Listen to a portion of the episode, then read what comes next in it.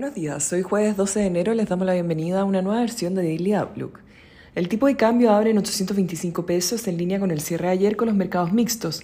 Hoy la atención se concentra en el dato de inflación en Estados Unidos de diciembre, donde se esperan un retroceso de 0,1% month over month y más 6,5% year over year, con los analistas buscando una confirmación de que la inflación se está desacelerando rápidamente y alinear las apuestas por un alza de 25 o 50 puntos base en la próxima reunión del Banco Central. Por otro lado, se publicó el IPC en China que registró un avance de 1,8% year over year en línea con lo esperado, respondiendo a las restricciones de la política cero COVID. El Eurostock 50 avanza 0,7%, mientras que en Estados Unidos los futuros anticipan una apertura plana con el S&P 500 subiendo 0,03% y Nasdaq menos 0,09%.